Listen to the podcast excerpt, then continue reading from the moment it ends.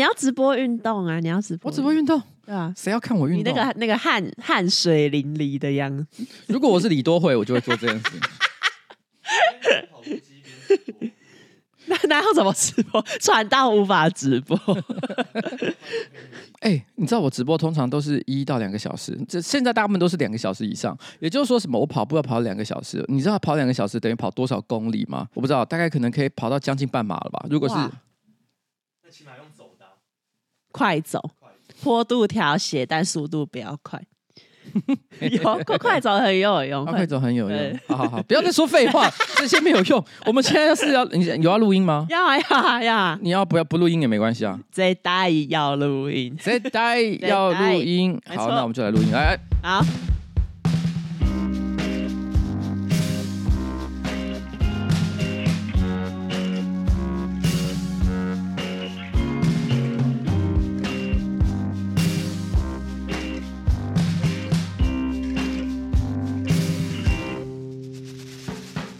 哎、欸，大家好，我是上班不要看的瓜吉哈。今天是我们的新资料夹特别篇，哎、欸，特别篇吧？特别篇的下集，特别篇的下，我们有很多特别篇，怎么会有上下集？应该说是恋爱那个，对，那奇葩恋爱经验下集，下集哈。好啊，然后在我在在我前面的是我可爱的小助理，凯莉，耶耶。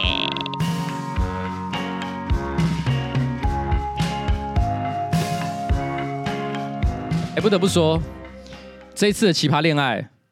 还是很奇葩，好可怕啊！奇葩，他已经奇葩到一个，有一些我觉得甚至不是好笑，他就是好怪哦，就这个人怎么这么怪的那种感觉。他跟直男行为研究社又有点不太一样，但是是同样一个路线，就是说，他直男行为研究社毕竟他其实是在讲呃我们一般想象中的刻板直男的一些行为特征，比如说把妹的时候很很荒唐，对不对？对对对。但这里面呢，他的那个荒唐是他已经超过那个好笑的境界，变成是真的荒唐到不知道该怎么说。有一些故事是这样，你会觉得他有一定的几率会爆发危险的事情，没错。但是还好没有发生，所以他勉强可以拿来当做一个笑话来讲。对。但是问题是一不小心，他就会变成一个。我们无法拿来讲的悲剧，对，好可怕啊、哦，真的很恐怖。好，但是在节目一开始，我们要先干嘛？你知道，人与人之间，有的时候呢，我们需要的就是一个延长线的连接，干嘛？要彼此充饱对方的能量。充完之后就闪人，插头拔了就走。对，插头拔了就走。你要知道，其实有的时候像这种热插拔的行为，居然有有一个专有名词是在形容这个热插拔。哎，你们不知啊？你们没有经历到热插拔的年代？什么 USB 哦？这个要回到我小时候的电脑年代，太久太久之前。你知道小时候我们电脑设备是不能够随插即用的。譬如说举例来讲，我要加装一个新的设备，譬如说一个磁碟机好了，嗯、或者是一台荧幕。你不能够在开机的状态下把插头插进去哦，你一定要关机，你先关机，嗯，插上去再开机，哦、然后它才会认得出这个设备。嗯嗯。于是这时候就有厂商发明一种东西，叫做热插拔的设备。我可以在开机状态下插进去，马上就能使用。哇，划时代的发明啊！哇塞，你你现在一定听起来觉得说，哎，这不是本来就这样吗？我刚才想说，这不就是 USB 吗？没有，我跟你讲，这大概是在我大学或大学快毕业的时候，因为那时候很多设备还是不支援热插拔，嗯，所以你去买三 C 设备的时候，它一定都会有一个。Hashtag 上面写说支援热插拔啊，那如果你买到不支援热插拔的外接硬碟啊，刷塞哦，就等于没用，不知道买了要干嘛。当然还是可以用，可是你就是要重开机哦。然后热插拔是台湾的讲法，日本的说法叫做活线插拔。但是因为你知道这个字听起来的确有一点点涩涩的感觉，有有一点，所以后来其实日本就有 AAV，还有色情漫画，就拿这个当标题。真的？对对对对对对，日本不放过任何，不放过任何题材。其实这个讲起来有一点点，我先讲，这可能有一点点偏，怎么讲呢？政治不正确。嗯，就是可能譬如说画一个色情漫画，嗯，然后他就说，哦，这是一个支援热插拔的学生会会长。Oh my god！那我们今天要介绍的不就是是支援很多。多插头的学生会会长，听起来没有比较好。就随着科技的进步，那个学生会长的功能也越来越多。对对，类似像这样啊，就他可能有些像这样，还有一些像这样的主题。我只能说，当年是有一些像这样，哇，你是不是学到了一个你从来不知道，而且没有任何意义的知识？我，我仿佛在看联合报报时光的这个 历史画面。好了，但我们今天要介绍的东西呢，是 Unipapa 所推出的快充延长线。对，没错。其实之前有推出过一种延长线，然后那时候应该算是这个延长线的一代吧。我们家有，然后我因为我们我们家也有，我们家，而且我还是花，而且我家我自己花钱买的。我们的也是，我自己花钱，我花钱买了大概有七八个吧。哦，真的，你买那么多个？啊？因为我家里到处都，你看这边有一个。啊，那边有一个，因为我我这里是一个四五十年的老公寓，它本来的那个插座就很少。啊，我我搬进来的时候呢，没有做太多的改装，所以我要增加更多的电器插座，我就买延长线。一定要买延长线。延长线我要买怎样？我要买好看的。一定要好看的，因为有一些都很都丑丑的，颜色很奇怪。对，所以这是 Unipapa 极简美学的，它有白色跟黑色两种，看起来都非常的有质感。搭配你呃手边的任何一种，不管是咖啡机啊，还是手机啊，任何一种三 C 设备，你都会觉得说哦，非常的恰到好处。Unipapa 现在推出的这个二代的。快充延长线呢，它不只有快充，而且呢，它的孔距还加大。他们好像是拿市面上很多的那一种变压器去做测试，测试出到底是哪一个孔距才可以让几乎所有市面上的变压器都可以放下去充，同时旁边也能再充其他的东西。对，你们在用这个延长线的时候，有没有发生过一种很恼人的情况？就是你把一个就是头有点大的那个插头给它插下去的时候，你发现哎，隔壁那个孔就直接浪费掉了，几乎没用，它它被占据了，对不对？对，或者是好像刚刚好勉强插得下去。可是你要把它的那条猪尾巴，就是那条线的部分，用力的凹到很诡异的角度，然后才勉强可以容纳。可是你心里都会有点担心，哎，这东西会不会坏掉什么的？要是坏掉那一瞬间，我家就烧了。对对对，会有这个疑虑。但现在呢，大家不用有疑虑，因为 Unipapa 这个快充延长线的电线的地方，因为不是有很多市面上的延长线电线的地方是就固定一个方向嘛？嗯、可是 Unipapa 的二代呃，这个快充延长线，它的那一个电线的地方是可以一百八十度转，等于说不管你是要设置在呃墙角啊，然后或者是你的桌上啊，你都可以按照延长线放的地方，然后去调整那一个电线的角度。但接下来呢，我要介绍一个这个快充延长线的最大的重点，它是一个六十五瓦的快充，也就是说它充电很快。然后有多快呢？比如说你刷个牙五分钟，你的手机就可以充到十五帕，然后你六十分钟呢就可以充饱 iPhone 十四 Pro 八十四帕的电量。笔电的话呢，Unipapa 的充电速度甚至可以比原苹果原厂的那一个充电头还要更快。这点就要稍微讲一下，就是说其实很多那种 USB 充电头，因为它的瓦数很低，对，因为一般手机可能需要的啊、呃、大概十五瓦、二十瓦左右就非常的足足够了。嗯、所以其实大部分也只有设计这个规格。可是这种十五瓦、二十瓦的这种规格呢，是没有办法充笔电的。你通常充笔电大概需要多少？六十五瓦是一个基本起跳，它刚好就符合这个标准。嗯、Unipapa 呢，还有拿这个 MacBook Air 二零二二年的这个笔电来做测试，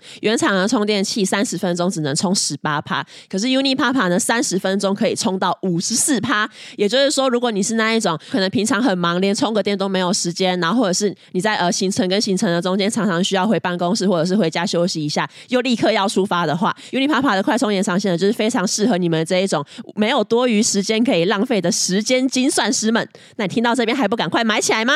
哎，连我都心动了，你知道吗？心，我觉得我觉得有哎，因为我们家的那个 Unipapa 延长线，它是放在我跟东叶的电脑中间，也就是说，它就是常常要充我们的笔电之外，我们的手机啊，然后或者是各种三 C 产品，它的相机，然后我的电子书，全部都是用在那一个延长线上。所以我们为了要有时候同时充呃做充电的工作，我们可能要把譬如说 MacBook 的白豆腐那个充电头给拿出来，要不然的话呢，有些人会买多合一的充电器。嗯、可那种充电器，如果你要买瓦数够高的，譬如说六十五瓦，或甚至于是九十瓦那种比较高瓦数的。它可能一个就要两三千块钱，但是你它直接把这个功能内建在就是这一个延长线上面，可以充你的笔电，充你的手机，而且速度还非常的快。像这么优质而且方便的一个道具，难道你不想买吗？这个一定要买，而且为什么你一定要买呢？因为 Unipapa 本身呢对自己这一个产品非常的有信心，因为市面上呢很少有可以供电达到六十五瓦的延长线，更何况呢一般的情况下，Unipapa 可以让一部电脑跟一只手机同时做快充，而且还额外标配四个 AC 插孔，不止外形升级。晶片呢也改版升级，支援多数充电协议，所以不管说你是 Apple 啊、Google 啊、三星啊、小米啊等等的手机，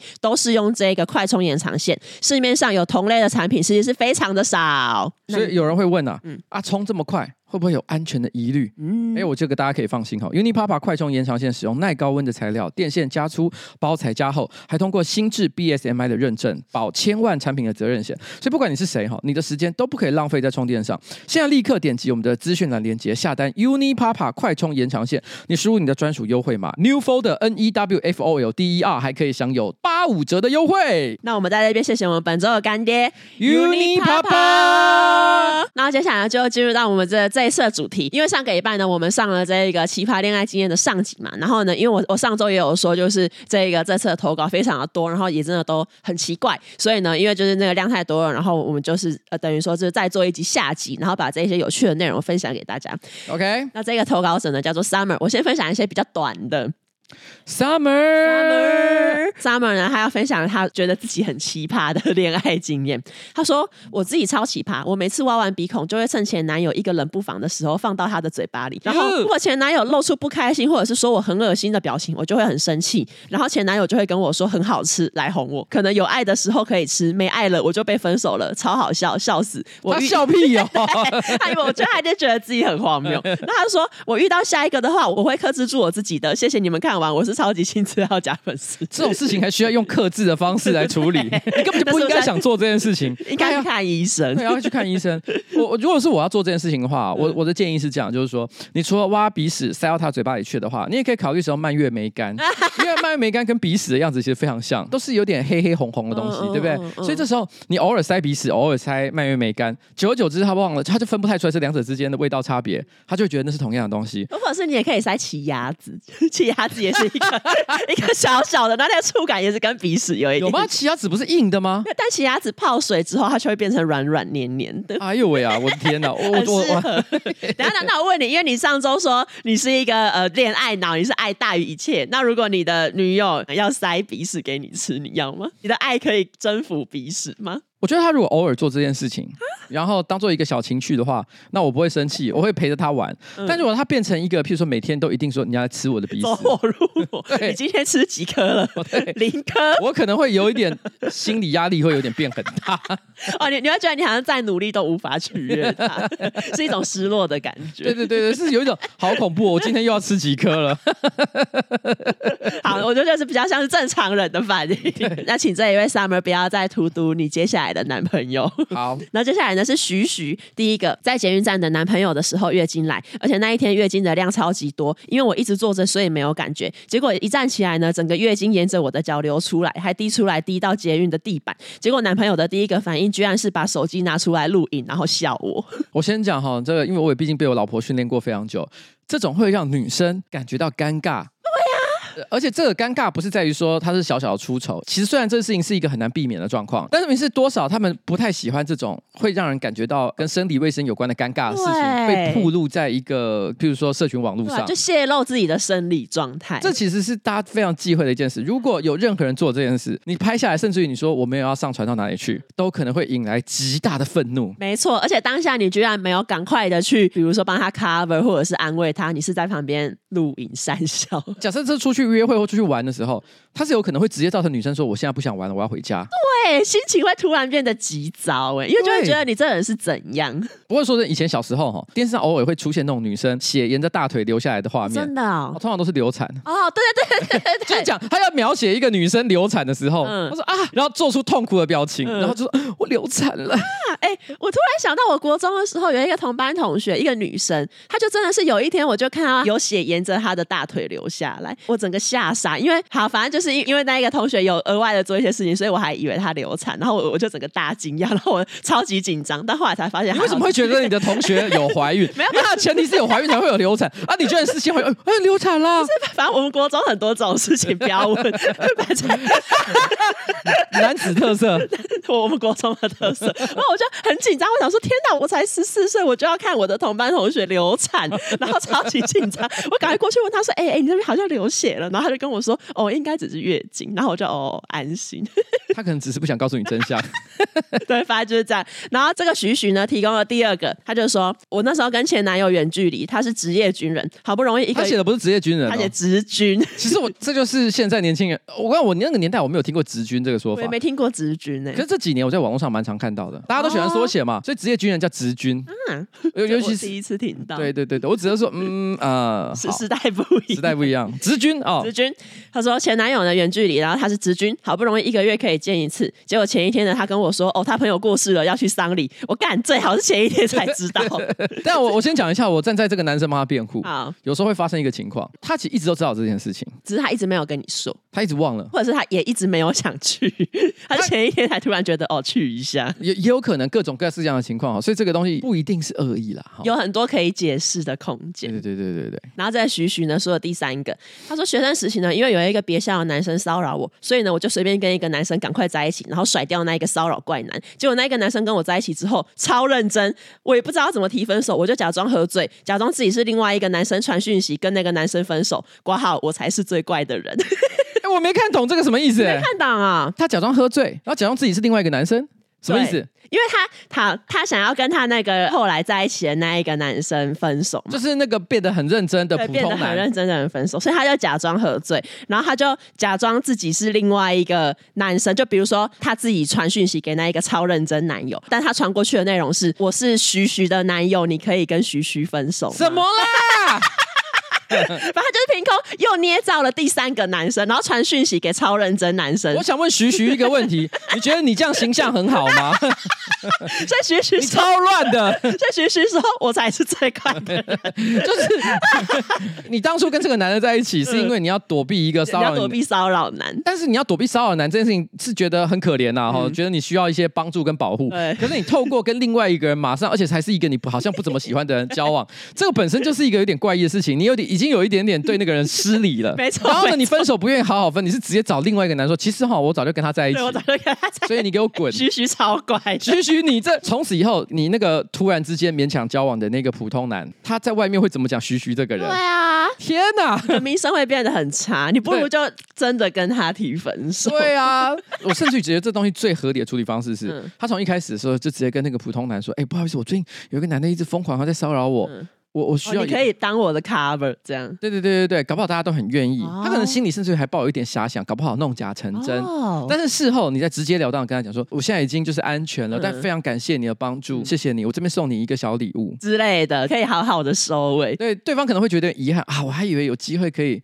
做点什么，但至少好聚好散。对，而且可他心里还是会有一个成就感，就是我做了一一次保护女生。对，结果没有，徐徐变成婊子，徐徐变成劈腿前女友，超怪，不要这样。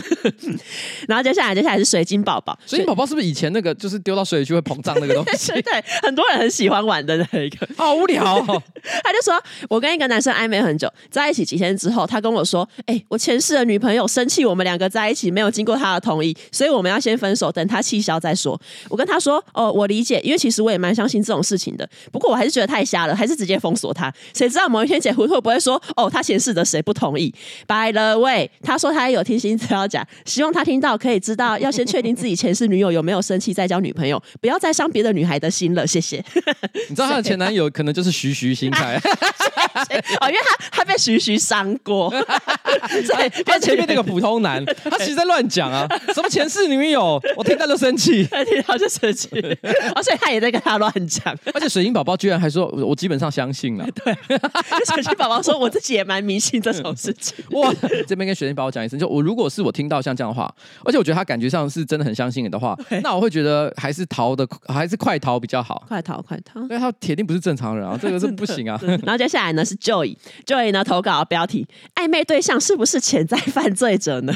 他说我的暧昧对象是三十多岁的男性，有很多奇葩的行为。我跟新资料夹分享其中一些最精彩的。一开始牵手的时候呢，对方呢会故意掐关节弄痛我。如果我表现出不痛的样子，他会再找别的角度。我那时候觉得，嗯，他可能是喜欢我喊痛撒娇的样子。好可怕哦！这边已经开始可怕了。到了中期，他把我抱起来的时候会说。我想把你摔伤。最精彩的是，有一次我们两个人走在某一个天井设计的捷运站的时候，他说想把我从两层楼高的天井推下去。我说为什么？他说这样我可以永远照顾你啊。我说但是那样子的我就不是原本的我了。他笑着说没关系，我爱你啊，我愿意做任何事情。到目前为止，我都觉得有可能只是开玩笑，有，有可能有可能。但是问题是我们再继续往下看。到了后期，他说他很想要杀掉一个很漂亮的人。我说为什么？他说你不懂。杀掉一个很漂亮的人的快感，我说那谁是很漂亮的人？他看着我说：“你呀。”他是魔镜哦。谁是很漂亮的人？你呀。Joy 呢补充说，他为了防身，有学一种杀伤力很强的防身术，挂号是 for 某地生活所需。某地是哪里呀、啊？墨西哥，墨西哥。然后他说，所以呢，他对于掐住哪一些关节、骨头会造成什么伤害很熟，他会很具体的说，想要对我干嘛？比如说打断鼻梁、打碎头颅、掐肋骨等等。有时候我去他家，而且他家没有别人的时候，他会问我说：“哎、欸，有没有人知道你来找我？”我总是肯定的说：“哦，有啊。”他会说：“嗯，好吧，那就不能对你干嘛了。”纵使有时候其实根本就没有人知道我去哪，你到这边都还能跟他继续交往，你真的也是蛮厉害的。真的，我觉得这个教育很有耐心。然后他说：“念到这里，是不是怀疑我怎么还跟他暧昧？因为以上都太荒谬了，而且越来越荒谬，我脑袋无法处理跟理解他到底是不是说真的。但因为有太多具体的细节了，可以确认他其实这些话不是随口说出来的，他是真的有思考过，只是会不会成真呢？就留下了一个 留下了一个悬念，开放式结尾。谁准谁准投稿的人留开放式结尾？然后就会有说，By the way，我其实是上过新资料夹 EP 一四三，我是混蛋吗？那一个貌似带给炮友恋爱感的人，新加坡跟杜拜那一个。当时瓜吉说，哦，可能国外的文化不同。那这一次投稿的这个奇葩台湾人呢，也是我上床后便认真约会的人，哈哈哈。Joey 的冒险还在持续。我 Joey 是一个非常有勇气的人，真的好有。我我觉得哦，我先讲，因为我不是真的了解这个人，有没有可能他从头到尾就是一个爱开玩笑的人，也是有可能了哈。虽然只是后面的行为已经到了，我觉得超越开玩笑应该要讲的话，有有一点粗暴，对，有点粗暴了。就是说，他如果是真的觉得这是开玩笑的话，那表示他不知道轻重在哪里。我觉得，如果你问我直觉，我的 gut feeling，我怎么判断？我认为他真的有犯罪欲望。我也觉得啊，我觉得他有。可是问题是，他在一个社会道德的规范框架下，他知道做这件事情是不对的，所以他一直在忍耐自己心中那一股黑色的冲动。他只能用一些小小的行为来发泄他那一个犯罪欲望。因为你知道，这东西如果只在内心幻想的话，没有宣泄的出口，嗯嗯，所以他用说的方式想要去看你的反应。然后说：“哎、欸，如果把你推下去啊，我想把你的头颅给打碎。”哇，他讲这些话的时候，他同时在享受这个快感，就有点像有些人呢，不是只有用性爱的方式才能够达到满足，讲一些性骚扰的言语，他也会得到非常的大的快感。哦、所以他的这些暴力的宣言，嗯，就是像性骚扰一样，嗯，只是换了一个形式，然后去表达，所以听起来是非常可怕的一件事。不过这这让我想到，其实有一部漫画，后来好像有改编成真人电影，叫做《想被女高中生杀死》。他是讲一个高中老师，他内心有一个终极的，能带来最大愉悦的想象，不是性爱，而是。想要被他班上的某一个很漂亮女高中生杀死，他每天都在幻想他怎么杀她，像这样的一个故事，是不是听起来就很有趣？这个前提有一种就是这种异色的背德感。好的。然后接下来呢？接下来这位投稿者叫高雄低配版本本。他讲低配版真的是太看清自己，太看清自己了哈！嗯、千万不要这么说。他说：“高老板、彩玲，你们好。今天要描述的对象呢，是来自我的初恋，先称呼他为柚子。每一个人想起初恋呢，总是充满酸甜的滋味。而我呢，正好相反。我的初恋呢，是在荒唐中画下句点。他说，我跟柚子呢是国中同班同学，彼此因为兴趣相同，很聊得来。开学后没多久，我们就成为班队。柚子呢，在当时是吉草的那个关系，吉草就是吉草，就是指班上的算班草啦，班草，班草。”有人讲吉草吗？会讲吉草是班草？不对，我想他表达的是，他不只是班草哦，他同年级的吉，就是同年级当中最帅那一个。哎、欸，很屌哎、欸，那蛮厉害，那是很厉害的意思，那蛮厉害。低配版本本有成就达成，那你铁定不是低配版本本啊？哦，对，你你能够跟吉草交往、欸，哎，是，那你就表示你是吉花了呢、欸，你是有竞争力的。柚子呢，在当时是吉草的关系，常常引来其他班的女生来班上看他，我也沦落成那一些人的数落对象。但其实呢，我不太在意。直到交往快半年，这个简直是少女漫画，就大家都会嫉妒那一个风云人物旁边的那些女生。突然之间又觉得他有可能是。低配版本本 为什么？因为这种故事里面，那个女生通常长得不会太哦，山菜山菜，就是山菜，就是流星花园。他说，直到交往快半年，我慢慢发现柚子恐怖的地方。以下举出一些最经典的奇葩例子：一，柚子习惯性的在口袋里面放一把匕首，开封过的。某一次放学，他看到我爷爷来接我，并牵住我的手。柚子告诉我说，他差点就要把匕首拿出来捅我爷爷，只是他忍住了。什么？那是他爷爷。对，那是你要干嘛？有一些男生，你难道你们男子没有吗？你们男子有怀孕的女国中生，居然没有带匕首来上课的男生？不可能吧？我不知道现在是怎么样，但是我那个年代满足，幻想还是防身还是怎样？你觉得台湾治安有差到需要随身带一个匕首来防身吗觉得？不必要。没有必要，我们我我根本想不出平常什么时候需要用啊？为什么有人会想要带？其实我在我那个年代，就有些人喜欢带刀来学校。某种程度上来讲，它已经不是防身设备了，我觉得它比较像是一个时尚配件。耍酷这样，对，像比如说，呃，你可能看电影就会看过嘛，有些年轻人不是喜欢拿蝴蝶刀，然后这边甩来甩去，哦做一些花招，而且这不但是一个时尚配件，同时还是一个权力的象征。哦因为当你手上拿着一把有杀伤力的武器的时候，你看待其他人的这个角度会不太一样。就其他人的性命都被我就督进，宰制，对对对，你的那个权力感一定是不太一样的。真的啊、我觉得有些人在追求这种东西，你这个督进去，你知道这时候就可以讲尊督假督，别吵，你的同学嘟你的时候就哎、对，尊尊督假嘟，哎、可是这个柚子已经是极草了，他还需要有这一种权力的那个象征物。有毛病的人其实你 跟他长得帅不帅没有关系啊对，。这总结来说，他就是一个有毛病的。然后他说，呃，和柚子交往的时候，我妈妈曾经私下和柚子聊过，妈妈不反对我们交往，可是希望我们可以彼此督促学业，不要因此退步，不然呢，她会反对我们继续在一起。这时候呢，柚子突然和我妈说：“阿姨，等我一下。”我觉得我的第二人格要跑出来了，我先跟他沟通。然后柚子边说呢，边压着左手碎碎念。P.S. 柚子呢，还有帮他的第二个人格取名字哦。这是什么我我先讲，因为我有认识那种有有解离问题的朋友。哦这世界上是真的有人可能有一些二十四个比例，对，有有一些人格分裂的一个现象，然后呃，体内居住的第二、第三个人，这个情况我觉得是真的有的。嗯，但是他也没有到非常的常见，你身边也不会有很多像这样的朋友嘛，对不对？所以有没有可能有些人在讲这件事情的时候都在忽然呢？我觉得这个所谓的我有第二个人格这件事情跟雅斯伯格症很像，很多人很喜欢把自己的一些白目行为找了一个合理的借口，而且这借口好像还挺帅的。嗯，譬如说我讲一些没礼貌的话，我就说哎，因为我雅斯伯格，屁啦，你就是没礼貌，我不知道他是哪一种，就是我只能说他他当然有可能真的有第二人格，啊，只是这个几率也不是这么的常见。也不是那么的常见。然后说三，最后交往八个月的时候，我因为受不了柚子种种控制狂跟恐怖情人的行为呢，跟他分手。他因为不甘心，到处跟朋友说我是一个会分享援交资讯的人。重点是我们那个时候才十二十三岁，他的朋友居然还相信了。天哪，国中生怎么会这么单纯？他说这一段奇葩的感情呢，在国一之后，因为柚子转学了，也告一个段落。原本我以为已经结束了，时隔两年之后呢，他突然传手机简讯给我。原本我还以为是哪一个朋友要联络我，直到他坦诚他是柚子的时候，我的脸直接比放了一周的鱼还臭。他说他因为在某个小簿子上面找到我的手机号码，觉得明明知道这个世界上有某一个人存在，但却不联络他，很奇怪，所以呢就伪装成粉丝来接近我。挂号，因为那时候的我呢有在玩 cosplay，真的很毛骨悚然，最后还是被我骂走了。哦，对了，国一分手的时候呢，柚子因为很不爽，所以呢把我的座位翻桌两次，害我捡书捡得要死要活。干，这一段初恋其实还有很多奇葩的故事，但内容实在太多了，只举出几个例子。最后我想要提醒大家，当你发现自己的另一半有任何控制狂、暴力倾向的时候，不要怀疑你的直觉，快逃啊！因为我说我是恋爱脑，对不对？所以我觉得，如果今天你的伴侣只是会强迫你吃鼻屎，这行为算很恼人。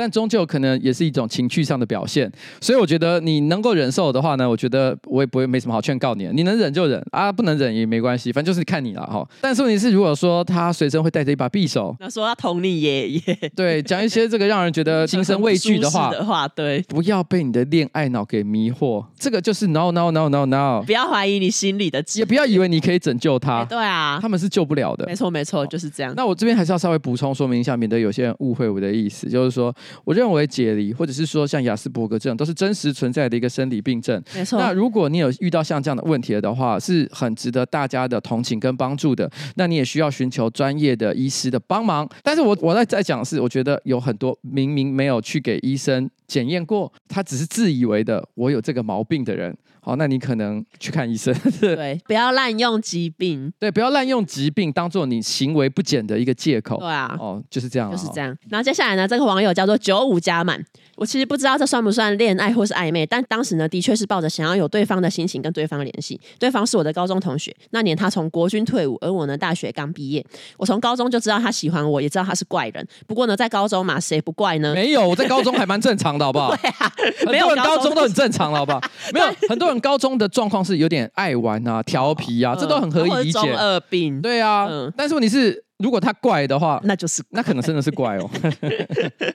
然后他说，那个时候他带我去基隆河看他钓鱼，过了好久，他终于好不容易钓起一条鱼，给我看了两眼，像是在说“屌吧”。之后呢，用一种名人在使出螺旋丸的眼神，把鱼用力的丢向水中，大喊：“人类才是食物链顶端！”哈哈哈哈哈！哪一出？这个在哪一出？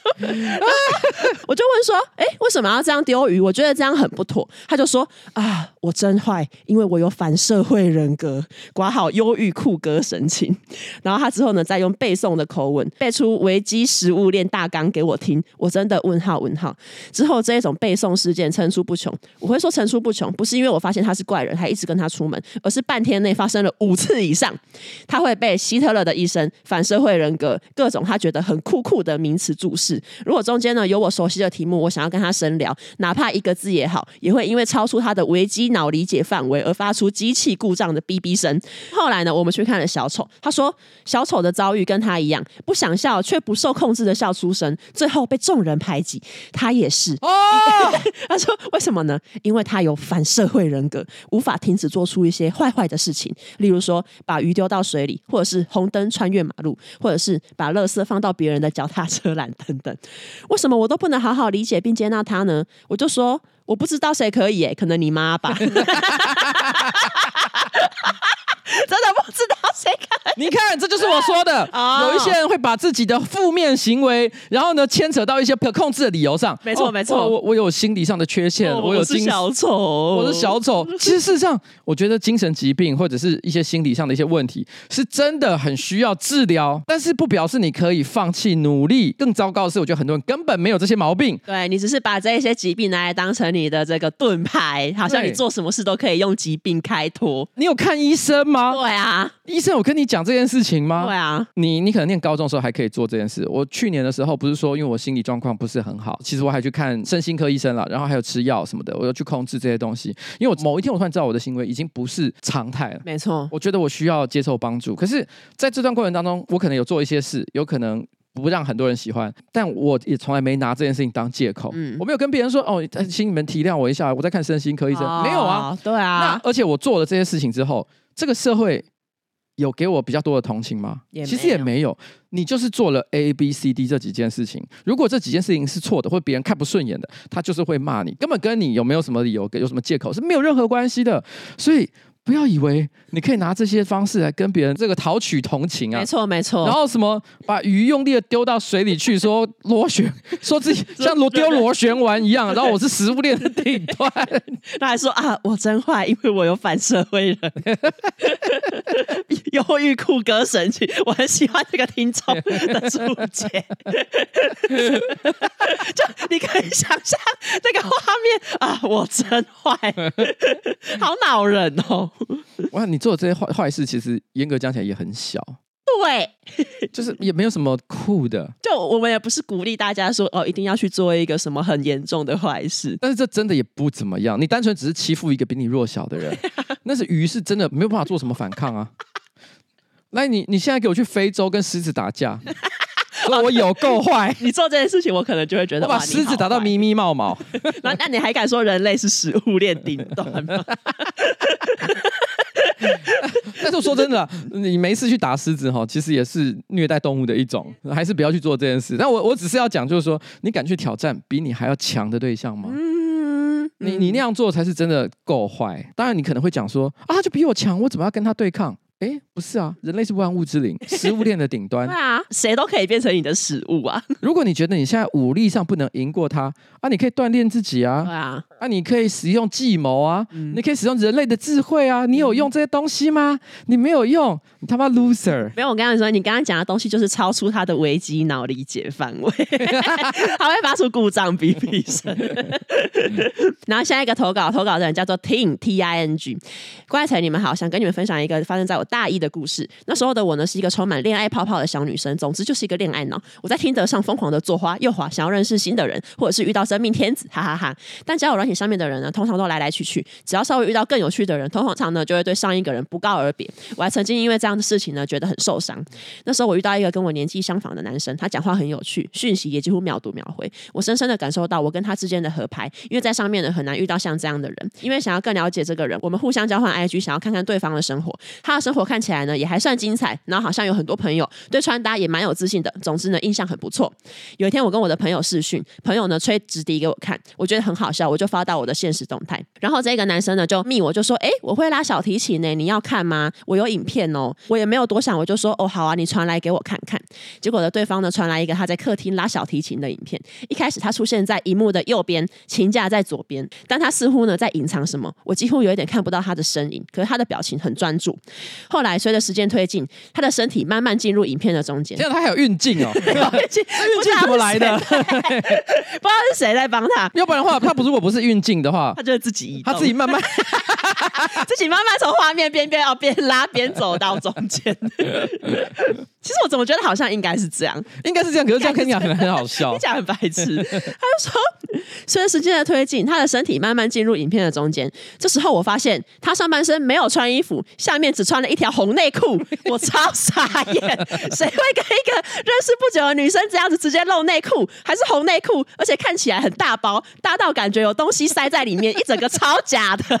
我瞬间下面都没兴趣了。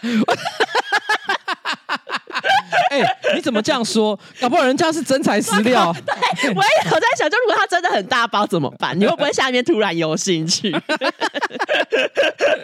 然后他就说：“我觉得他是想要得到我的称赞，比方说你好大哦之类的。”因为我之前有遇过男生传腹肌照片给我，然后我很敷衍的带过，他之后就再也不跟我说话了。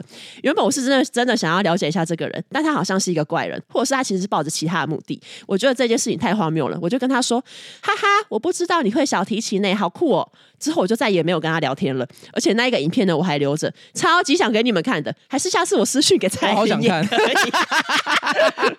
好，你你你传来，你传来，但我们不会外流，就只有我跟瓜吉可以那个独家欣赏。哎、欸，这个还是要讲一下啦。我觉得传屌照这东西哈，我觉得没有什么不可以，但是前提是你确定对方是有想要看。因为我觉得有些男生有一不，我不知道这个错觉到底怎么来的，就是哎他对自己的屌很有自信，他觉得很大。然后很美，这样 就是的确有些女生，她觉得看到男生的腹肌啊、胸肌啊，或甚至于说看到他的屌啊，她可能会产生一些哦哦 sexy，有可能。但是我认识的绝大多数女生没有那么喜欢看，甚至于有极端厌恶的。嗯嗯。那在这种情况底下，我觉得你没事传这个东西给别人，其实造成了你这个恋爱失败的几率是远比你不传还要高的。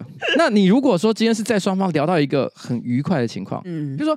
双方都已经聊到开始，有些在聊色了。这个时候，在双方都互相有了一个足够的前提和暗示的情况底下，哦、他说：“那你可以传个照片给我看吗？或什么的？那你这时候再传照片过去，嗯啊，那个就是非常的顺理成章，没错没错，那才可以。你在这种没有脉络的情况底下，突然之间传一个，尤其是这么荒唐，拉小提琴，而且你还用小提琴包装你想要露 露你红内裤的这个意图。哎、欸，这个桥段已经简直像是日本搞笑节目的短剧了，真的，真的很像，很荒谬、欸。如果你的目的是搞笑的话，我只能说成功，大成功。但如果是为了要耍帅或勾起性欲，那是大失败。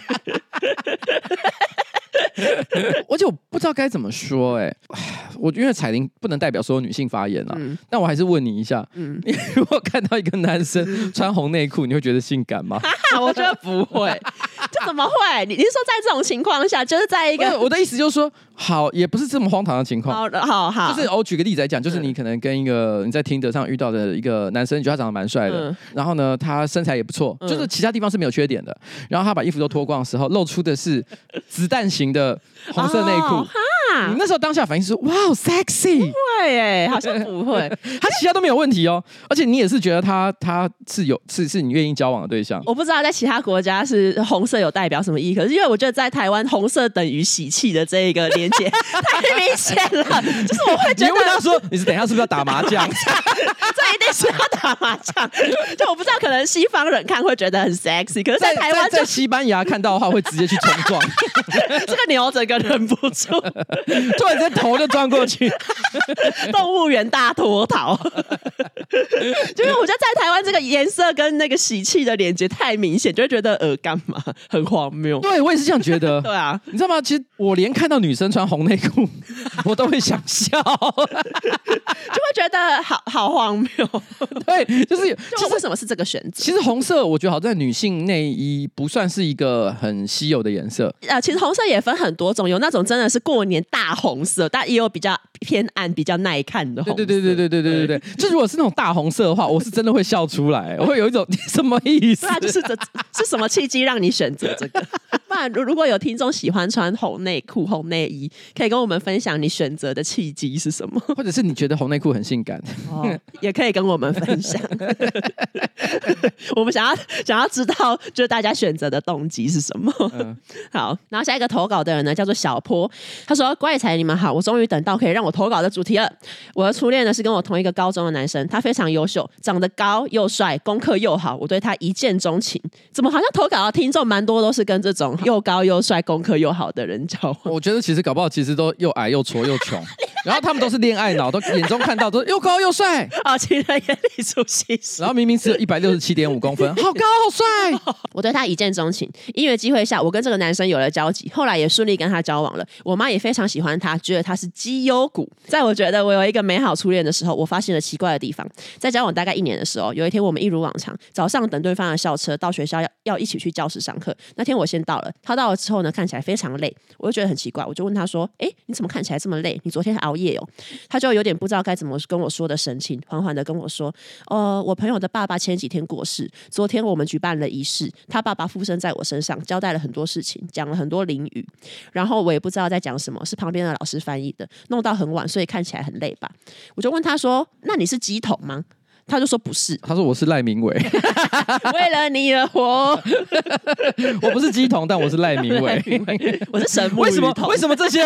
对，为什么这些人的故事这么多？啊、这么多赖明伟？为什么这么多神牵扯在里面？然后他就说：“好了，我要来解释一下那一切到底发生什么事情。反正就是那时候呢，他有一个一群朋友跟一个老师，那个老师会带领他们做一些仪式，叫什么家族排列组合的东西。我记得他其实不叫家族排列组合，你居然知道这个东西啊、哦？我我没记错啊。应该是叫做家族系统排列。但简单来说，它是一个很有争议的心理治疗方式。它算怪力乱神吗？其实又有点不太算。它是呃现象心理学当中所提出的一种治疗方法。哦、但是问题是，很多的正统心理心理医生或者是心理学家都把这方面的研究或者是治疗方法视之为异端或者是伪科学。那因为它有一个很大的问题是在于说，因为它的理论跟治疗的方法其中包含了很多抽象的，然后直觉式的，这有点难解释。因为我我不我不是专家。我只能大概讲一下，它简单的来说，就有一点像是说，好，假设我是一群人，对不对？我啊，东叶啊，然后你啊，然后我我老婆啊什么的，我们现在剩这边有四个人啊，我是心理医生，我就跟你说，你代表愤怒，你代表悲伤，你代表忧郁啊，每个人可能有一个角色，或者是说，我们要找出你心灵上纠结的点，那我就会说，脑筋急转弯吗？或者是你是爸爸啊，你是妈妈哦，他会有一些，这就只有情绪，对，他有很，他可以是具体的，也可以是一种抽象的东西，嗯、然后呢，他会试着用一种很直觉的观察方式，然后找出你心灵。当中有问题的地方，但是我跟你讲，我讲的很粗浅，也不完全可能是很清楚。大家对这有兴趣的话，可以自行去研究一下。但是问题是因为这一个心理治疗方式呢，因为它不被正统的心理科学所接受嘛，所以很多声称我是用这个方式来治疗人的，他其实都是自行研究。这也是为什么它又有一点偏怪力乱神的地方，它完全都是自由心证，然后自由诠释出来的一种治疗方法。嗯，所以你要说它是怪力乱神，其实我也是可以认同。我只能说它是个很微妙的东西啊。那我们来听这个听众的他的经历分享。他那时候体验的内容是，他的朋友们分别担任我的身心灵去排列组合，诠释我对我男友的感情状态。然后呢，就要几个人排排站，还要把手伸到天空，念一些发誓啊，怎样怎样那种很像运动加精神谈话的东西。我记得那时候好像排到身体的时候，那个老师就说：“你的身体是不是还没有准备好托付给他？”干！我那时候才一个高中生，看到他们在那边排列组合，很冲击。到底是三小？然后呢，我也为了这件事情呢，跟他吵了很多次。这个老师其实她在帮她男朋友做球，她男朋友其实很想做，想做爱。他其实根本不是什么心理治疗老师哎、欸，哦，他只是男朋友找来的演员。对，他是 wing man。殊不知这个听众却全心在想到底排列组合是什么。然后这听众就说，因为每一次呢，只要他遇到问题需要解决，或是我们感情吵架，他都会去寻求那一些人的帮助。我还记得我跟他在校园的楼梯间吵架，我就骂他说：“你不能一直依赖那一个排列组合，你应应该要尝试自己去解决事情，而不是依赖那一个东西给你答案。总之呢，我因为这件事情想要跟他分手，加上他太黏我了，好烦。可是他真的很好，长得高又帅，功课又好，又爱我。不过最后我们还是分手了。那时候分手呢，我也都会想，他们是不是晚上呢都在偷偷的做排列组合，看我会不会跟他复合。就很棒。然后他他最后他很感人呢，他最后写了一段话给他的初恋男友，他就说希望我的初恋男友不会听到这个，如果你听到的话呢，也不要做排列组合去算我在想什么。我还是很谢谢你高中的时候对我很好，祝福你未来呢可以找到跟你一起排列组合的另一半。当年这个老师，其实在那边做排列组合的时候，只是希望让你跟你男朋友可以组合在一起，然后排列在你的上面。好了，虽然他是有点偏怪，可是毕竟跟前面那些什么有暴力倾向或者是奇怪行为的，我觉得还是不太一样。对，他只是精神的寄托是别的方式，别的方式，或者是这一切都是个骗局。后来你跟他分手之后，他就直接结清了款项，就跟老师说好了，算了，没什么用。你们只做到今天，你们只做到今天，给他们两万块。好有钱，他说都没有组合到嘛的，没有组合到。然后接下来呢？接下来这一个人他叫做 Neuro。亲爱的乖才，你们好，我是一名男同志，我非常喜欢约炮，时不时就会上交友 App 搜寻今天晚上一起缠绵的对象。还记得有一天晚上，我在软体上面看到一个非常帅的天才，我们互相交换照片之后呢，就约好要在他家一起乒乒乓乓。他住在一栋社区大楼的十七楼。我们见面之后呢，确认彼此的身份、长相都跟照片一样，在庭院聊了一阵子之后，男性荷尔蒙互相喷发，决定上楼共度春宵。还记得在等电梯的时候，电梯里面有非常多的人，所以呢，当然我我们就没有讲话。他当时站在我的后面，过一阵子之后，我发现他在和我后面的另外一个女生开始交谈，谈论的内容是彼此今天呢在工作上发生的琐事。我以为他们是朋友，想说我就故意跟他装作不认识好了，避免他尴尬。等到回房间之后呢，再跟他乒乒乓乓。于是电梯一路从一楼抵达三楼，抵达七楼，抵达十二楼，里面的乘客一个一个出去了，最后剩下我跟那个男生跟他的女性朋友。这时候我心想，哎，这小婊子。到底什么时候才要出电梯？我的鸡鸡已经开始在流口水了。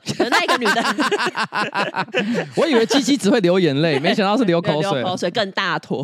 他说：“可是那个女的还是不出去。”最终电梯抵达了十七楼，我心里暗自想着：“看这小婊子，不会刚好住在他隔壁是他的邻居吧？那我等一下就不能像一只发情的狗一样大声乱叫了。”电梯门终于开了，我们三个一起走出去。我跟在那个男生后面。奇怪的是，我感觉到他们两个始终没有要分开的意思。最后，他们在十七楼的十八号停了下来。天哪！我心里震惊了一下。那一个男生把门开了之后，女生跟着他进了房间。砰！大门关上，只剩下我一个人，一脸错愕的站在门口。秒！他们是情侣？那不是秒啦！哦，是操吗？对，是操，操，怎么是念秒？他是写操，因为这个打字不是要打秒吗？没有，就是操。怎么会有人念秒？他们是情侣？他是猫吗？喵，他们是情侣。我这时候脑袋回放他们刚刚在电梯里的对话，我猜是女生刚下班，然后两个人刚好在电梯遇到，所以呢就开始聊起今天发生的事情。这男的大概也没有想到，偷偷约炮，居然在上楼的时候呢，女朋友刚好回来，更。没没想到的是，我在浑然不觉的状况下就被丢包在门口。事后，这个男生也没有回我的讯息。最扯的是，电梯有门禁，下去没有磁扣就没办法感应。我只好一个人从消防梯一路从十七楼走到一楼，中间还脚滑扭到脚，这真是我碰过最奇葩的炮友了。我们甚至还没有做到爱干。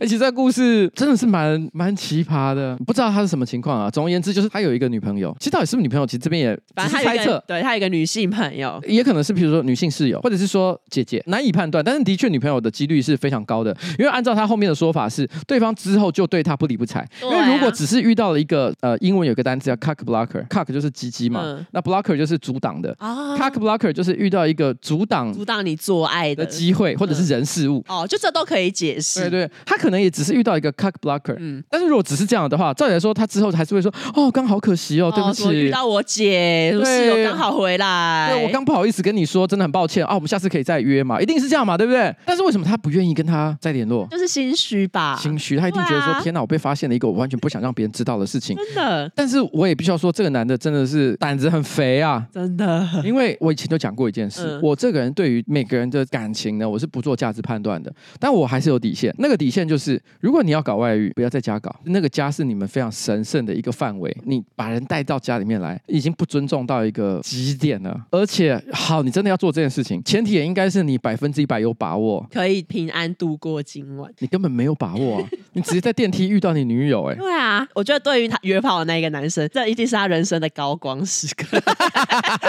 就我觉得他在从一楼到十七楼的过程中，脑袋已经闪过人生跑马。其实我觉得没有很亏啦，因为因为老实说，约炮你永远可以再约。哦，对啊。但是你是呢，像这样奇葩的时刻，一生 maybe 就这么一次，你可以一辈子都拿来当做一个笑话讲。欸、我觉得其实也是蛮好的啊。对啊，对啊。下一个呢是来自好山好水好无聊的晨晨，跟男友分手之后，男友因为不甘分手，到我的住家后门，在半夜凌晨一点爬上三楼我房间的窗口。当时我已经睡了，隐约听到有一个熟悉的声音，用着很低沉诡异的声音叫着我的本名说：“晨晨。”我回来找你了。当时我吓个半死，立刻报警。他一紧张之下，竟然往上爬到住家最顶楼，也就是五层楼高。除了觉得他是恐怖情人之外，我还想他是蜘蛛人吗？居然有办法这样徒手爬上五层楼，身体还附着在我家的窗口。感觉伊藤润你漫画里面会出现像这样的角色。欸、对对对，说我来找你了。但本来这个人就说，这是我遇过最奇葩、最可怕的事情。到现在我睡觉都还怕会突然有声音告诉我说他他来了，这到底是什么东西？他说这可能是我一生难忘的回忆加阴影，而且遇过最奇葩的蜘蛛人可怕前男友。因为一般人住在三楼这种地方，因为你不会预设不会有人爬上来，所以你的窗户常常可能是没锁的。对。这是一个很巨大的安全漏洞。没错，没错。你这故事吓到了很多独居在外的女性。就如果有听众住在三楼公寓，然后窗户打开的话，嗯、赶快把它关起来。其实他们能爬上去，他铁定也不是真的是蜘蛛人，所以用手像吸盘一样吸在墙壁爬上去。他铁定也是透过很多的辅助，譬如说外露在公寓墙上的冷气机，还有水管。对啊，水管。所以只要有这些看起来可以攀爬的物体，你观察过后，那就表示你家呢的确是有一些安全漏洞的。那你要不要把你的窗户洞开，让大家可以轻易的爬爬进来呢？大家可以自行选择一下。但我觉得其实台湾治安算不错了，不用吓自己了。嗯、大概是这样，这个真的算太诡异了，特怪异的一个人，特怪异啊！而且一般的那种民宅，你要从一楼爬到三楼，可能还稍微可以理解。可是你再继续往上爬到五楼，我就觉得不会有这么多辅助的东西可以让你爬上去。我觉得就算有，因为这个高度太大了，就是面对的风险就越高。对啊，这已经极限运动了，呃，已经不太行了。我是觉得不要做这种事啊，因为时有社会新闻是那种忘了带钥匙，然后自己爬到那个墙壁，想要这样子、欸、这样这样进去。这这个新闻其实时不时都会看到嘛。啊，而且很多人是摔下来的耶。千金之子不死于世嘛，就是你的生命很有价值了的话，嗯、你就不需要去做冒险的事情，让自己有生命的危险。在台台北叫一个开锁的人是有多难？我是觉得不要这样了哈，大家注意安全，一点钱。对对啊，至于逝去的爱情，就让它 随风过去吧。对，失去的过往就别再回头望。谁的歌啊？我忘记是谁，兄弟本色之类的。啊、兄弟本色吗？之类的。然后下一个投稿的人叫做柴柴犬的柴。我前男友是一个爱情绪勒索的妈宝男，有自己开音乐工作室，房租、水电、器材、装潢都是他妈妈赞助。妈宝男一直以来呢都很喜欢嫌弃我的穿搭，我平常呢都穿宽裤配素 T，他一直希望我穿的很女生，比如说很贴身的上衣啊，或者是一些裙子啊。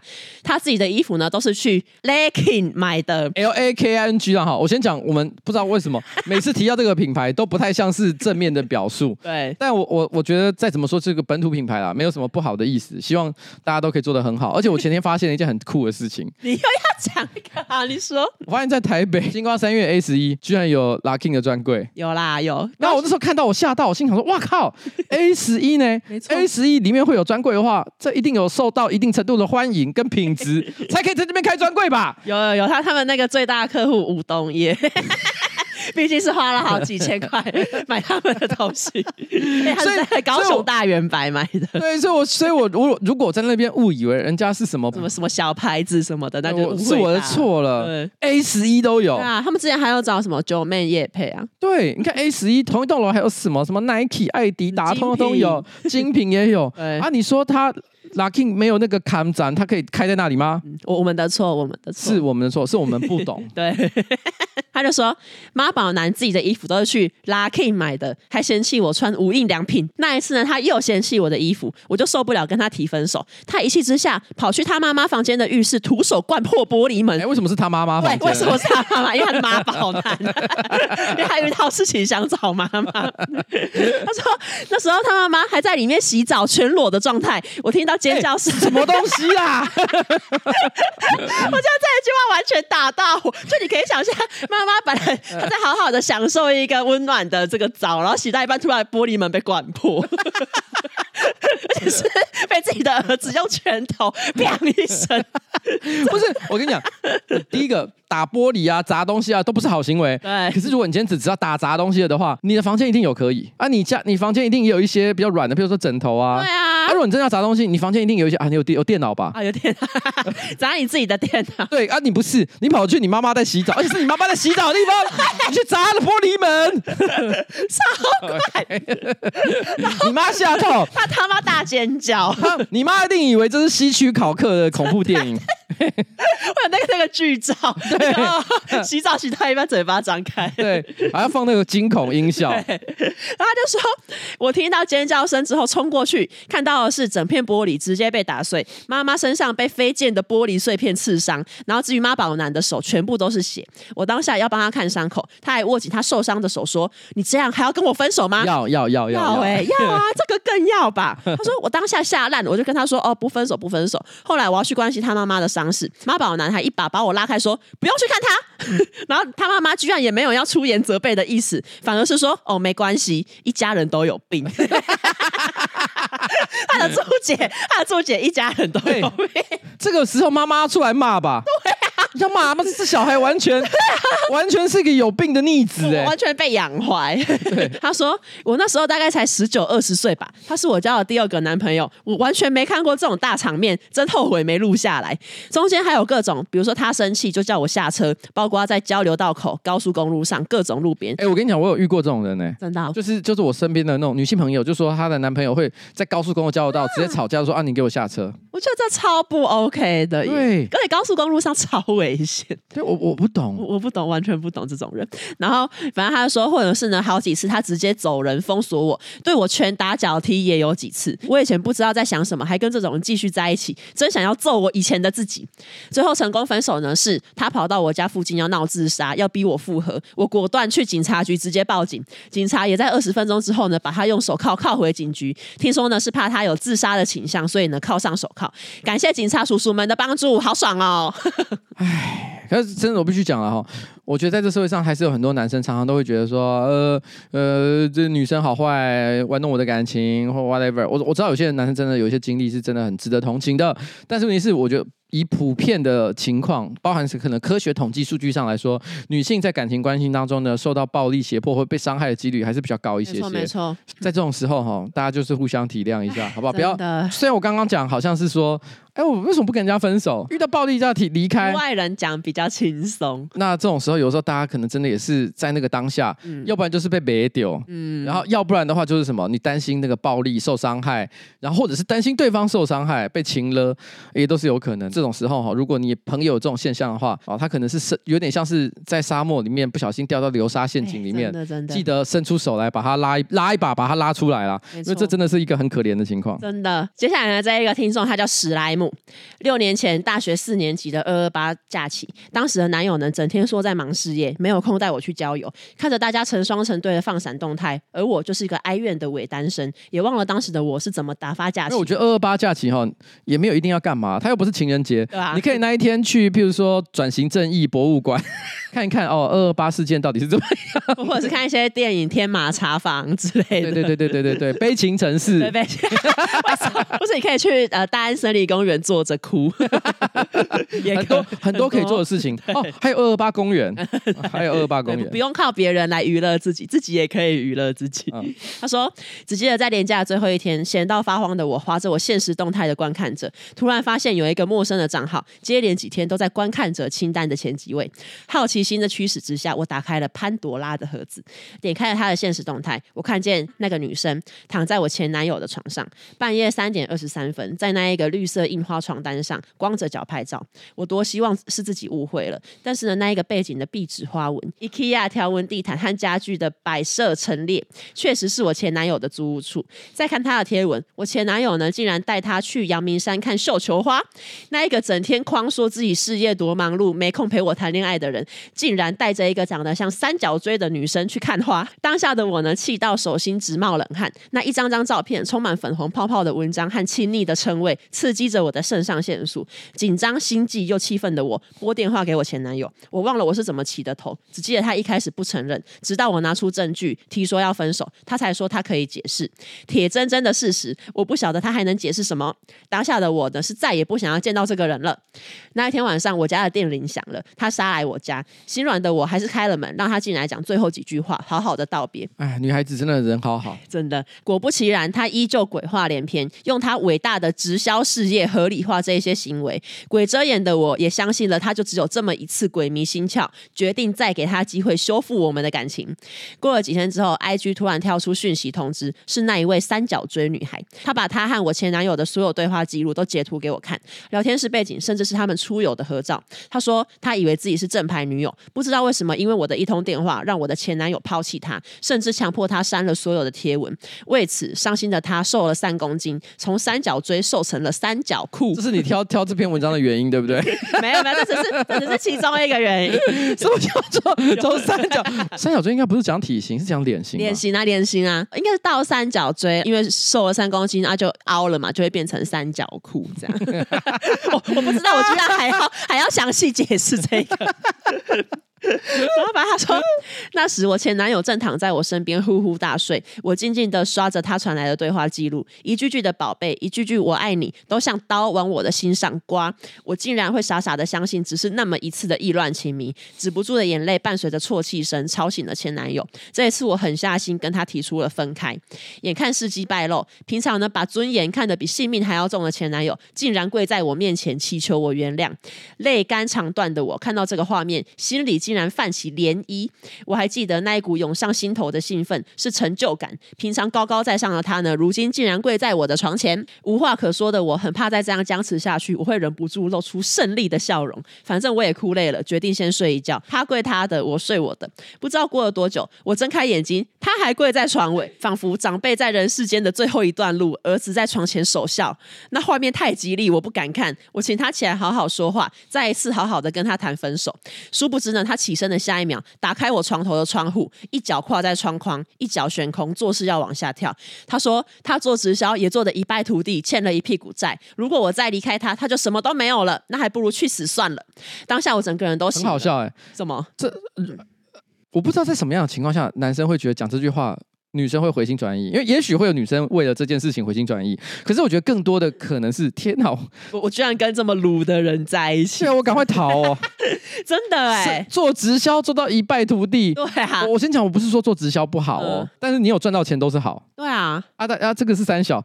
做到一败涂地，快逃哦，拜托，超了，然后什么哦，除了你之外我什么都没了。啊，那你平常的人生到底怎么经营？的？对啊，然后他就说，当下我整个人都醒。我想的是啊，这是我租的房子，这也是五楼。你如果跳下去死在中庭，整个社区变成凶宅，我要赔偿的不只有房东吧？我就赶紧答应他说：“哦，不会跟你分开，请你快点下来。”那因为情况紧急，那一天我还是选择原谅了他。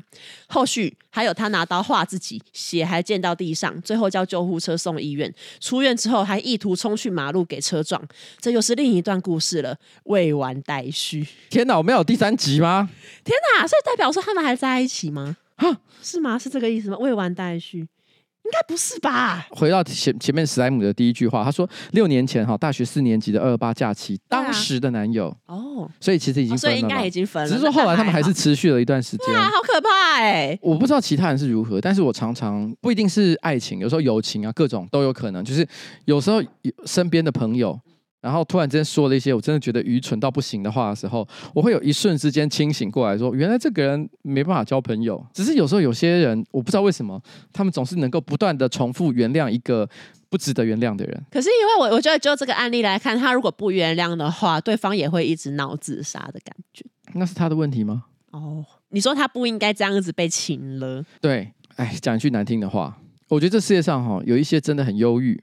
想要寻死、想要自杀的人，他们绝大多数的反应都不是这个样子。嗯，他们的自杀是来自于说他们对于这个人生彻底的绝望吗？嗯、不是，他们只是在那个当下想要这个作为最后挽留的一个手段。嗯、他们会做这件事情，正代表他们对人生那种极度留恋的感受。哦，当然的，人生当中我们不要去赌那个百分之一的几率，因为有可能弄假成真。对，所以我觉得你在当下虚与委蛇这个选择也是没有错的。可是你不需要相信他真的会自杀，你只是暂时。解除一下危机，然后呢，之后就该跟他就是好好的把这件事情给断舍离掉，嗯嗯，用各种方法都好了，哦，那总而言之就是还还是恭喜他走出来。对，恭喜你走出来了。嗯、那你还没有讲，你到底是为了哪一个把这一篇文章？因为我一直讲三角锥跟三角裤，就不是吗？不是，因为从小到大，然后身边有一些朋友，然后什么交男男女朋友分手的经验，我发现真的很多人会拿自杀来作为挽回的这一个借口。我那些朋友很多人都不太知道应该要怎么办，甚至就是会因此整天提心吊胆，很怕自己害他死掉了，毁了人家的整个家庭的这种紧张、担心、受怕的感觉。我念大学就很年轻的时候，嗯、我曾经跟我老婆吵架，但是只是吵架，没有要谈分手。但是我那时候也是一时自暴自弃，讲出了类似说哦，我去自杀还是什么之类的话。但我很快就意识到一件事情，就是其实我并不想死，我也不想自杀。而这句话其实一点重量都没有。如果我常常讲的话，我跟个白痴一样。所以我之后就没有再说这些话了。我偶尔日常生活可能会用开玩笑 方式说，哦，好想死哦。可是我不是认真的，我我老婆也知道我不是认真的。但是就是我就是跟商务谈判有点相似。呃，我觉得很多事情都可以，不管是谈恋爱或者是。呃，工作职场，嗯、我觉得都有很多道理是相通的。你今天假设两家公司在做商务谈判好了，我要说服对方接受我的条件，我提出来的恐吓是我做不到的，那这东西就没有意义了。哦，它就不是一个恐吓了。对，比如说我我说你要是不接受这个合约的条件，我公司就立刻跟你们断绝来往。哦，那如果这个市场上其实根本没有什么其他更好的合作对象，他是唯一的，比如说某个原料的供应商，嗯，那你也只能跟他。你觉得他会相信你吗？嗯，他会笑死。嗯，然后他一旦就是戳破你这个。恐吓的假象，他说：“哦，那就不要合作啊。那你接下来换成说，哎，其实也不用这么绝啦，就换成你根本没有任何谈判筹码了。对，所以你要说，基本上说恐吓对方，你要拿出来恐吓的这个条件，一定都会对你自己造成伤害。可是如果你完全没有。”执行的这个决心了的话，嗯、那就表示这个恐吓本身没有任何的意义。所以你那时候就要一定要想，这个恐吓本身我有没有执行的决心？嗯、如果你有，你才能够讲。这是我工作上的心得啦。嗯、那我觉得在恋爱上的谈判也是一样的。嗯、好，大家一定要记得哈，你做不到的事情就不要再讲了。没错，没错，会被人家笑死，对会变成呃新资料夹特别篇的一个素材。确实，确实 好。然后接下来呢？接下来呢是奇葩恋爱投稿的系列的最后一则。然后这个投稿的人叫做米鲁，他说：“怪才你好，我要分享我的超抠前男友。故事背景是前男友家非常有钱，有钱到把台插市的闹区四层楼房买下之后，连隔壁一起包了买来租给别人。前男友的家人呢也是传产跟补教业的，基本上就是无聊会去逛百货，把名牌当日常衣着买的那一种。前男友的家人也非常的 大方。”常常带着我去逛衣服之类的，我也超级喜欢他的家人，但是前男友对我却异常的抠。交往前呢，明明是天天到女生宿舍楼下传一句下来拿吃的吧，就连问都不问的帮我买宵夜跟点心，非常霸道总裁的样子。交往之后，我也经常回馈给他，帮他带喜欢的饮料、饼干、零食，给他加油打气。但在我们开始租屋之后呢，一切都变了。我们一起去看房子，可是最后没有一起合租，而是一人租一间，然后住同一栋。一方面是想要私人空间，一方面是我觉得如果真的要分手比较好分，因为其实呢那个时候我已经开始萌生了不合的想法，但因为碍于是初恋，所以没有早点看破。于是呢，我们开始一起上学、吃饭，偶尔跑到对方的房间睡觉或者是玩闹。直到有一天，他突然说，他觉得我跑到他的房间是想要花他的冷气钱。我发疯，我明明是看在他压力很大，想去陪伴他的，我心里想着是他，他心里想的却是这个女人要来蹭我的冷气，我真的疯掉。这种情况下，你要怎么维持这个恋爱的感觉？真的没办法。我一听到这个，我不管是身体的哪一个部位，全部都会干掉。你说你整个人像枯木一样，对，我就觉得哦哦哦，整个身体没有水分。啊我心里想说，怎么可能啊？干嘛那么计较啊？对啊，到底是在计较三小？这跟他有没有钱没有关系，你知道吗？就你光是听到这句话，就直接就哦，对啊，就他对待你的方式就很很不 OK 啊。然后他就说，然后呢，前男友也开始会要求把枕头搬到我房间，说要在我房间睡觉吹冷气啊，不然都是他在花冷气钱。不是啊啊，通常都是我进去之前他就在催了，到底是？但是呢，我也没有想太多，还检讨自己不应该一直跑去他房间。后来他开始计较油钱，说我坐在他的后座应该要帮忙付钱。我觉得好吧，好像有道理耶，所以偶尔呢也会帮忙付或是平分。一起吃饭，有时候没有零钱，他还是会死死记着我欠他十块二十块。我是真的觉得小钱无所谓那种人，所以呢，他缺钱我也帮忙付，但他还是整天斤斤计较。再后来有一次吵架，我说这段感情总是我在付出金钱，因为我还是会买给他饮料、宵夜等等，虽然是自愿的，但他连情感上的回馈也没有，更不用说金钱。感情的回馈这件事情蛮重要的，对啊，因为有一些哈，你知道有些男生啊，男生女生都有啊，嗯，他要占对方的便宜，嗯，就譬如说我我希望对方就是养我啊，然后生活费他出啊，哦、有没有遇过像这样的男生、嗯、或者是女生？有，我生活当中很多像这样的人，嗯，但问题是呢，他们知道自己是要占人家便宜的，嗯、所以他们会在心灵上给对方很多的感情回馈，哦，譬如说常常呃称赞对方啊，让对方感觉好，对，然后满足对方的需求，一定要这样的吧？对啊，有来有往，有来有往，就是你 有时候等价交换不一定是同样的东西，比如说不一定是钱，对方钱付出多一点，感情你就回馈一些嘛，对啊。啊！你连这都不做，对，那这感情到底是谁在付出？建立在钱上面而已嘛。对啊。然后反正他就说，久了我心底自然会有一点不平衡。于是我说出这一点，结果前男友告诉我说，我喜欢的饮料都要四十五块钱，太贵了。我说这只是一种感觉问题，即使他买古早味超大杯二十块红茶，我也会为他替我付出，开心一整天。但这个时候他告诉我说，二十块哦，我负担不起耶。我眼看他新签二手挡车，到处爆改的零件，一堆一时兴起但再也没用到的各种用具，林林总总也有三四万，还不含车本身的价钱哦。我心里想，难道我连二十块也不值得吗？直到现在交了新男友，起初我还不敢单独在对方租屋处的时候开冷气或电扇。男友回家看到就问我说：“哎、干嘛不开？你知道热死哦。”我就告诉他这件事情，他马上回答：“白痴哦，谁要算这么细呀？热就开啊。”他也会买我喜欢的食物给我吃，甚至吵架的时候，我们和好的方式是他请我喝饮料，甚至是四十五块的那一款饮料哦。她的前男友让他变成了一个只要请他四十五块的饮料就会很满足的。他就说：“我真的快发疯，原来谈恋爱是这么幸福的吗？”没有没有没有，只是四十五块的饮料没有那么幸福，真的没有这么幸福，你还可以更幸福。他说：“原来谈恋爱是可以收到对方请的饮料的吗？原来我一直都没有感受到真正的幸福，我非常高兴自己有鼓起。”勇气离开超抠男，原来二十块的幸福是有人愿意给我的，我不是不值得二十块的。奇葩恋爱的这个结尾这一则就是要告诉大家，不管几块你都是值得的。Yes, yes, yes, yes。在感情当中，每个人都是无价的宝物，没有错。其实这故事有两个点，我觉得是有趣的。一个点是在于说，他说那时候一开始他们选择各自租同一栋的不同房子，嗯、我觉得其实这也没什么不好，因为我也很重视个人的隐私空间。可他说他的理由之一是因为担心毕竟是初恋，难保哪一天要分手，所以不如先保持一些彼此的空间，这样以后要抽身比较容易。可是我觉得我这辈子谈任何恋爱，我没有印象我想过这件事，就是我不是说我谈恋爱一定不会分手，可是我没有以。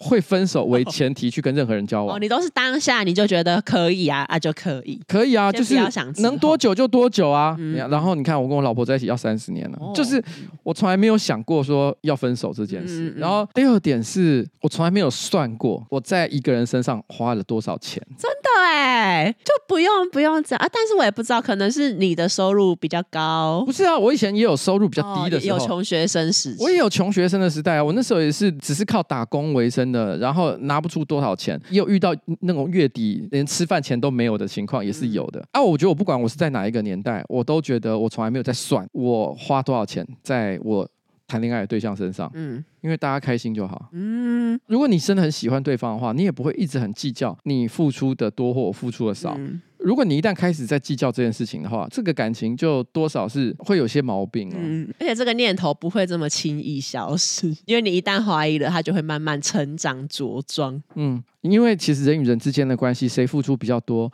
永远你没有办法算得很清楚，而且主观视角看出去的一定都是不一样的。嗯，他也可能觉得他付出的比较多，你也觉得你付出的比较多。当大家都互相这样想的时候，完蛋了，这个东西没救的。这点就是给大家一个感情上的小建议。好的，那希希望大家呢都能谈一个真正幸福的恋爱，没错。而幸福的恋爱不是那二十块或者是四十五块而已。哎，对好，了，就这样跟大家说拜拜。拜拜。